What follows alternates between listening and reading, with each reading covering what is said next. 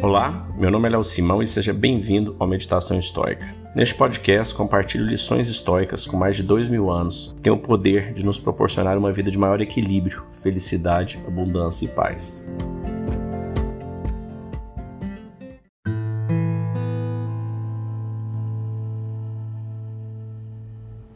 O obstáculo no caminho se torna o caminho.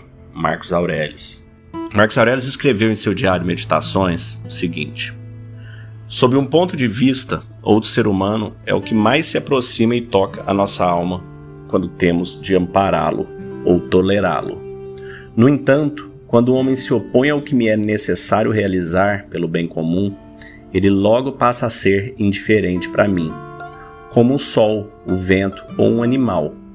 Os relacionamentos humanos podem criar obstáculos para certas ações, Porém, as tendências e disposições íntimas de cada um não conhecem impedimentos, já que é a própria alma que nos orienta a reconsiderar e a mudar de rumo.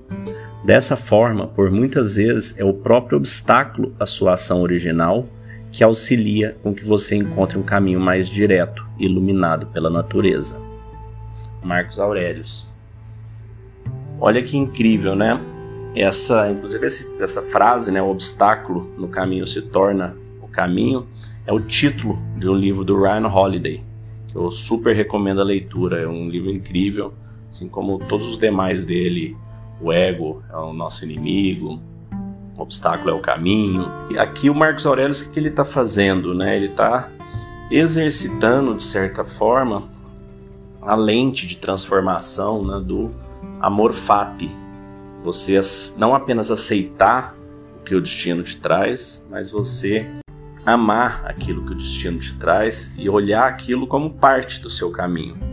Aquilo, aquela situação, aquele desafio, por mais difícil que ele esteja te parecendo naquele momento, o fato dele existir significa que a natureza trouxe aquilo especialmente para você. Aquilo é importante para sua evolução, aquilo é importante para o seu desenvolvimento.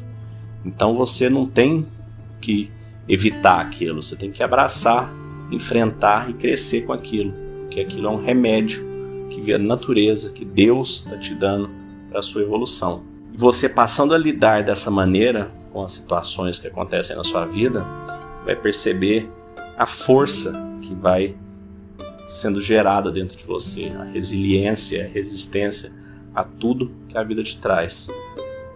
E é sobre isso que é o estoicismo.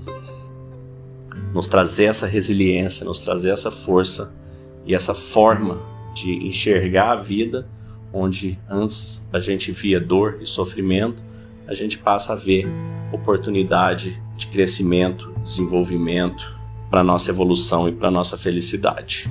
E lembre-se sempre, se esse conteúdo está te fazendo bem, se está te ajudando a, a ter um dia melhor, Lembre-se de assinar a Meditação Estoica no meditaçãoestoica.com.br barra apoie e ter acesso a conteúdos exclusivos e ajudar a apoiar e a propagar esse conteúdo.